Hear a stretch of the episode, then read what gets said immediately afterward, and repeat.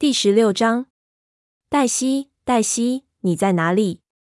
松鼠飞听见从巫医巢穴传来一声怒吼，便停下来，四处张望着。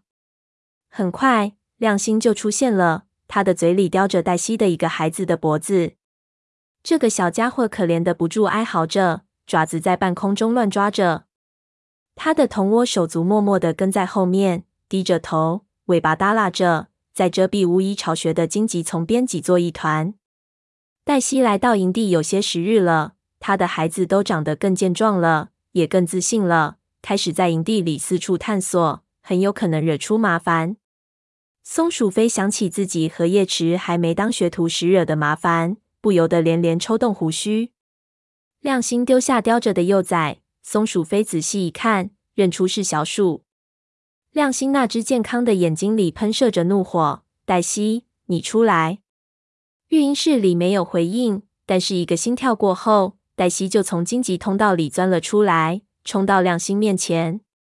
云尾跟在他的后面，但是速度慢得多。“怎么了？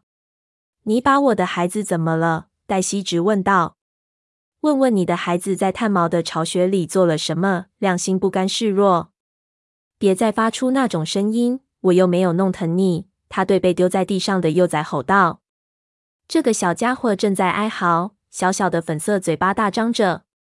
到底怎么了？”黛西蓝色的眼睛里同样燃着怒火，长长的乳白色皮毛下，肌肉紧绷着。松鼠飞还以为。他会用云尾叫他的招数朝亮星扑过来。松鼠飞知道亮星不会有事，但黛西可就不同了。于是松鼠飞赶紧走过去，希望能在双方举爪相向时及时制止他们。你的幼崽跑到炭毛的巢穴里，把草药弄得乱七八糟。亮星解释着：“你吃了什么没有？”他嘶嘶的叫着，转脸对着小梅和小珍说：“你们有没有吃？”幼崽们吓得不敢吭声，都摇摇头。松鼠飞知道，亮星之所以这么生气，有很大一部分是害怕幼崽们吃下了危险的东西。炭毛不会在草药中放诸如死亡浆果之类的东西，但是草药如果吃得太多，也会肚子疼的。亮星身上的毛慢慢平顺下来，但是愤怒的情绪正像绿叶季的闪电一样躁动着。你去看看他们弄得有多乱。他对黛西说：“你怎么不好好看着他们？”他和我在一起，云尾急忙说道：“和你在一起就可以让幼崽破坏炭毛的草药吗？”亮星一点也没给云尾面子。他们还不懂事，他们应该懂事了。亮星冲自己的伴侣吼道：“你觉得我们除了在他们屁股后面收拾，就没有更有意义的事情可做吗？昨天采浆果花了我一整天的时间。”哎呀，对不起，黛西说着，眼神不安的看看云尾，又看看亮星，然后又看着自己的孩子。他拱着小鼠站起身，尾巴一甩，又把其他两只幼崽拢到身边，说道：“我保证，再也不会发生这种事情。你最好说话算数。”亮星没好气地说。黛西赶着幼崽们朝育婴室走去。松鼠飞听见小鼠在抱怨。那只难看的猫吓死我了！那你就别招惹它。黛西对他说。松鼠飞发现亮星听见小鼠的话时，身子一震。亮星和云尾面对面的站着，他们的尾巴尖来回摆动着。我去帮忙清理。松鼠飞说着，后退着走回荆棘丛。他可不想卷入亮星与伴侣之间的争吵中去。等他来到巢穴里。才知道亮星为什么那么生气了。浆果在巢穴入口处的地上散落的到处都是，草药也乱糟糟的散落成好几堆。有的草药叶子被从茎杆上扯下来，上面满是尘土，没准都得扔掉了。松鼠飞开始把能收起来的浆果堆成一堆。他很想知道叶池和炭毛去了哪里。过了一小会儿，他听见身后有猫走过来的声音。原来你在这里，蜡毛说着，用鼻子碰了碰他的肩膀。我想我们该去狩猎了。云尾和亮星为什么像两只獾似的，互相瞪着眼睛啊？松鼠飞一边解释，一边整理着浆果。族群出身的幼崽不会干这种事的。蜡毛说道。这些宠物猫或许永远都不能适应这里的生活。你说什么？松鼠飞转身对着他问道：“你忘了我父亲曾经也是宠物猫了？”蜡毛眨巴一下眼睛说：“对不起，但是火星跟他们不同。多数宠物猫过不了我们这种生活，它们需要两脚兽照顾。”松鼠飞愤怒的嘶嘶叫着，亮出了爪子，但它极力克制自己。才把爪子收了起来，继续整理浆果。蜡毛竟然用猫的出身来评判他们，他怒气冲冲的想着：他会因为他是半只宠物猫而轻视他吗？难道他不知道自己和叶池、云尾以及云尾的孩子白照都与在森林里出生的武士们一样重要吗？蜡毛还没来得及再说什么，就见荆棘丛一阵晃动，叶池和炭毛走了进来。两位巫医带回来大捆的石竹草。这里发生什么了？炭毛把嘴里的东西放下，问道。松鼠飞再次解释了刚才发生的事。叶池开始检查散落的叶子，把要扔掉的堆在一起。这些调皮的幼崽，炭毛低声说着，用鼻子拱着沾了土的皱巴巴的湿草叶子说：“不过，只要它们没吃什么，就没有什么大问题。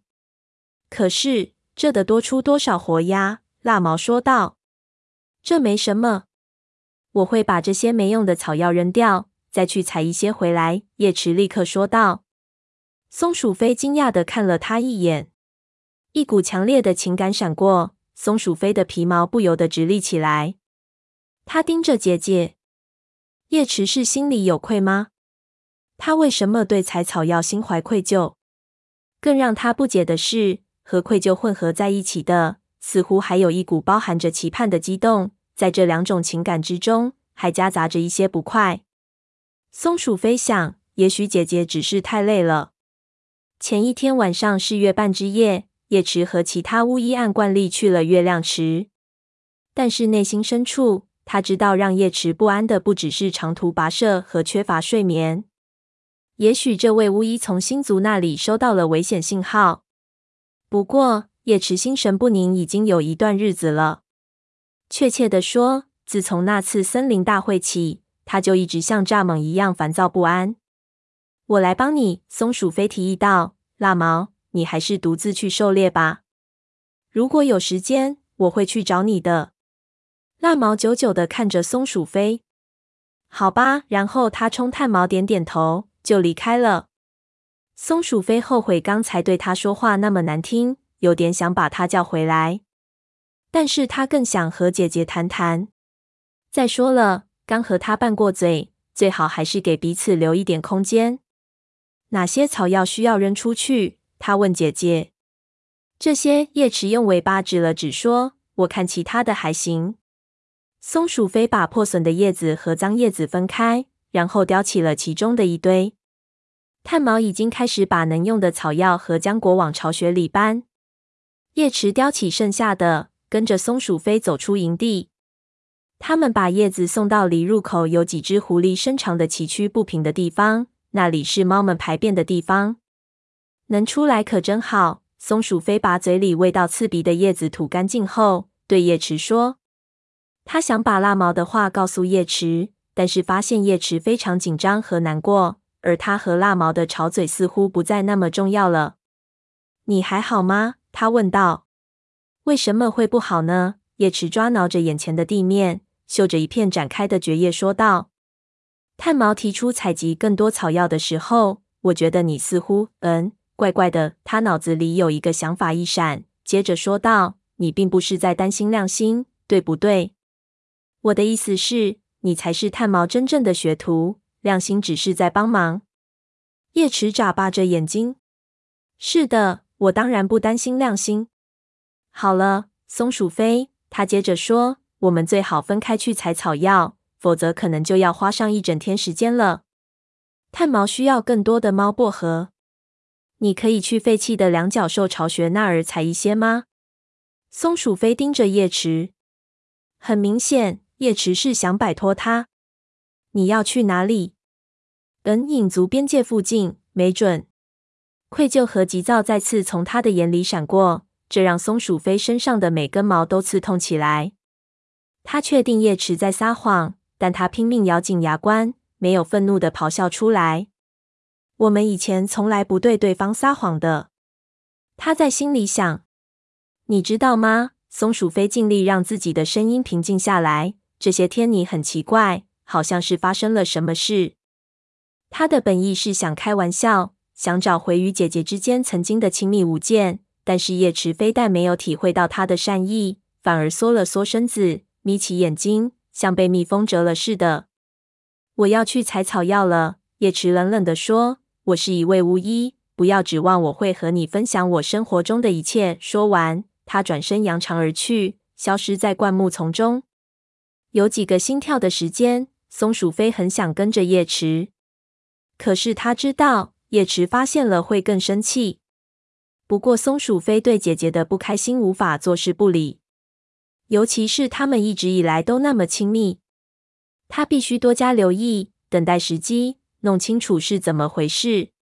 猫头鹰的叫声把松鼠飞唤醒了。淡淡的月光从武士巢穴的树枝间透过来，映照出足猫蜷缩着的身体轮廓。巢穴里充满猫们呼出的温暖气息。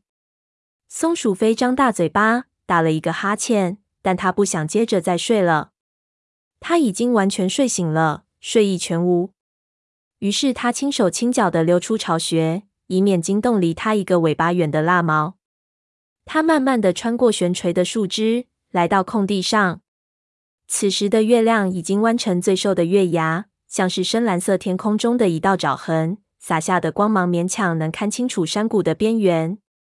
一丛丛的荆棘和蕨叶在山谷边缘投下深色的影子。松鼠飞勉强辨认出对面的荆棘通道入口处云尾那身白色的皮毛，它正在担任警戒任务。它活动了一下爪子，想着要不要告诉云尾，它想去夜间狩猎。突然，它的眼角察觉到有什么一闪，一扭头，却看到叶池正从巫医巢穴走出来。松鼠飞正想喊他。却发现姐姐的行为很怪异。只见他小心翼翼的四下观望着，然后悄悄走出荆棘丛。很明显，他并没有注意到妹妹隐藏在武士巢穴旁边阴影中的姜黄色的皮毛。只见叶池一直沿着空地边缘前行着，他一直躲在阴暗处，仿佛就像一只被追捕的老鼠。松鼠飞不由得从耳朵到尾巴尖都紧张起来。松鼠飞跟随姐姐走进阴影中，留意不发出一点声音。之前的所有不安再次涌来。在弄清楚叶池的行踪之前，他不想惊动云尾或其他任何猫。叶池可能惹上了什么麻烦，眼下正是松鼠飞找出真相的好机会。如果从山谷的入口往荆棘丛走，有可能会被云尾发现。但是还没等他想清楚该怎么办。叶池已经突然拐弯，钻入了荆棘丛。松鼠飞听见荆棘丛发出一阵响动，云尾转过头来，吓得松鼠飞一动都不敢动。云尾警觉地四处查看了一下，然后抽动了一下尾巴尖，又扭头转了回去，再次守卫着通道。松鼠飞的心砰砰直跳，赶紧也跟着叶池钻进荆棘丛。这里是山谷一个角落，因为荒草茂盛。不适宜睡觉或存放猎物。松鼠飞惊讶地发现，这里的石壁有一部分已经坍塌了，所以对身手灵活的猫来说，从这里爬到崖顶并不太困难。叶池竟然发现了走出营地的秘密通道。松鼠飞突然想到，姐姐肯定是对这条路非常熟悉，才会这么快就没了踪影。她曾经从这里走过多少次啊？松鼠飞一跃而起。抓着藏在岩缝中的长灌木，费力的在荆棘藤蔓中穿行着。终于，他爬到了山谷边缘，立刻就躲入最近处的蕨丛中，竖着耳朵捕捉下面山谷中传来的声响，以免被其他猫给发现了。但周围静悄悄的，只有缝在树梢间沙沙作响。松鼠飞狂跳的心终于平静下来，它慢慢从蕨丛中探出脑袋，四下张望着。虽然看不见叶池，但松鼠飞很快就嗅到了它的气味。叶池的气味沿着山谷顶部往前延伸，然后就消失在森林里。松鼠飞追踪着叶池的气息，不时停下来嗅嗅空气。他多么希望叶池是因为职责所需离开了山谷，可是他明白，没有哪种草药必须是趁着月光去采摘。还有，叶池是偷偷溜出营地的，而且他嗅到的那种气息中混合着愧疚和兴奋的感觉。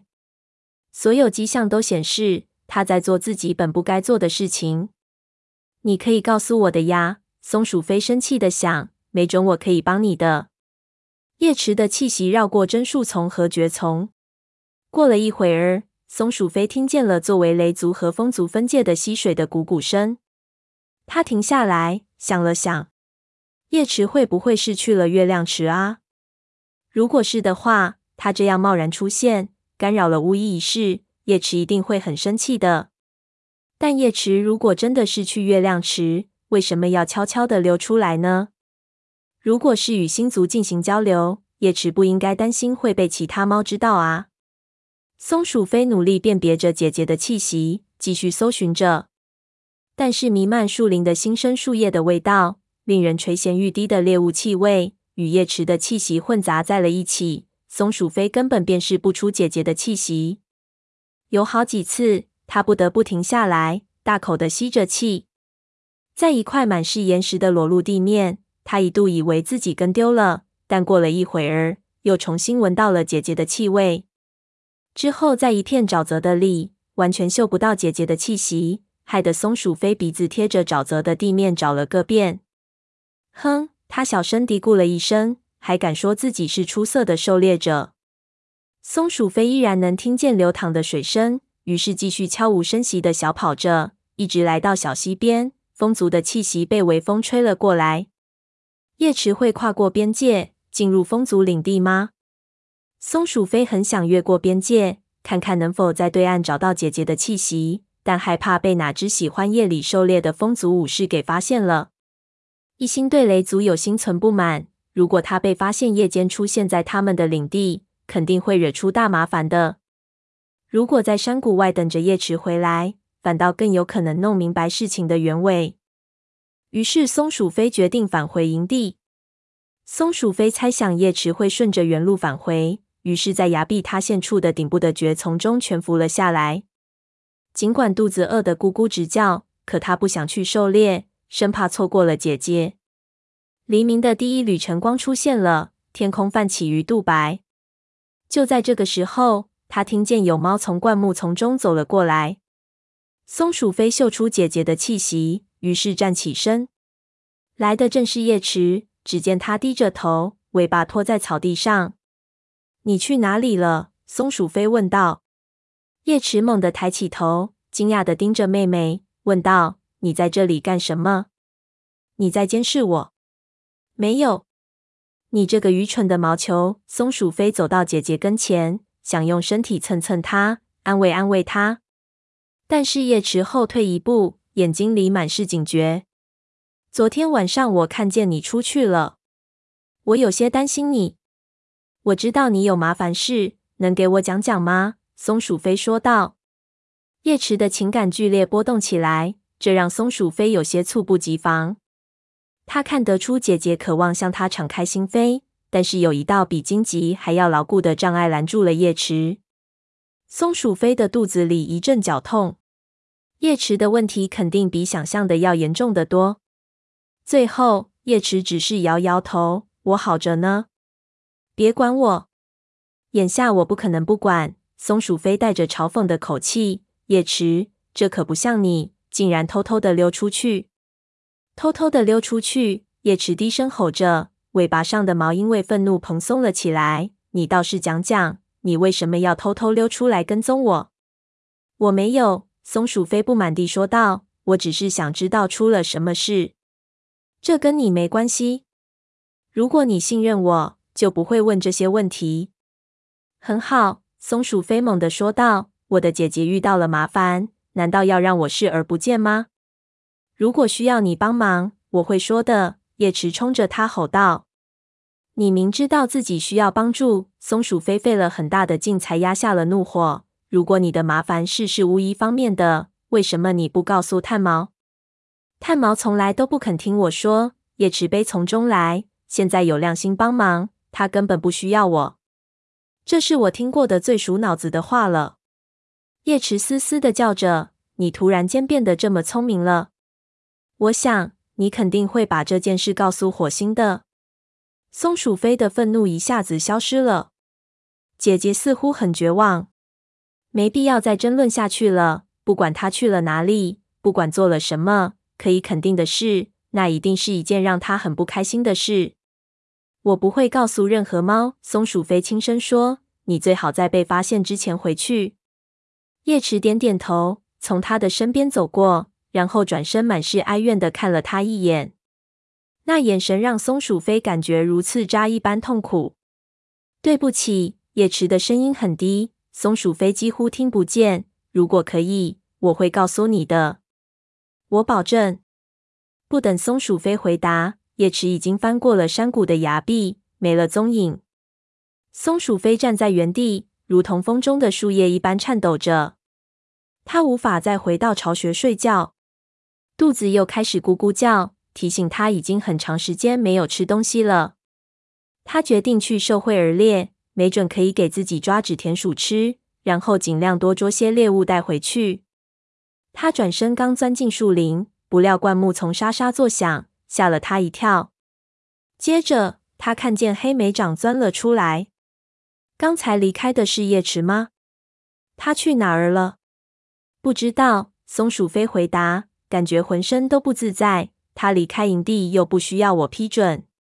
黑莓长的眼睛眯了起来，很显然，他猜出松鼠飞对他隐瞒着什么。猫在夜里四处游荡很不安全，他说道。我觉得他是在忙巫医的事。松鼠飞下意识的想保护姐姐，比如寻找草药什么的，你也知道的。黑莓长眨了眨眼睛。松鼠飞并不确定黑莓长是否相信自己的话。他或许已经发现，叶池走进营地时并没有衔着草药。还有，他为什么要从崖壁下去，而不是走荆棘通道呢？松鼠飞的尾巴急躁的抽动着。想赶紧在这位虎斑武士质疑之前离开。我要去狩猎了，他急忙说道。我也是。黑莓长犹豫着，似乎是在提议他们一起去。但这是松鼠飞最不希望的事情。嗯，我往这边走。他说着，一转身朝影族边界走去，还不忘回头说了一句：“待会儿见。”他进入灌木丛，感觉到这位虎斑武士的目光一直盯着他。他内心深处难以抑制的涌起一股悔恨。要是在过去，他会把叶池的事告诉黑莓长的，也相信他会竭尽全力施以援手。但是现在，他不再信任他，尤其不能让他知道姐姐的秘密，不管那个秘密是什么。松鼠飞时再想象不出那个秘密是什么，可是对叶池的担心，如同一团马上带来风暴的浓密黑云，悬在自己的心头。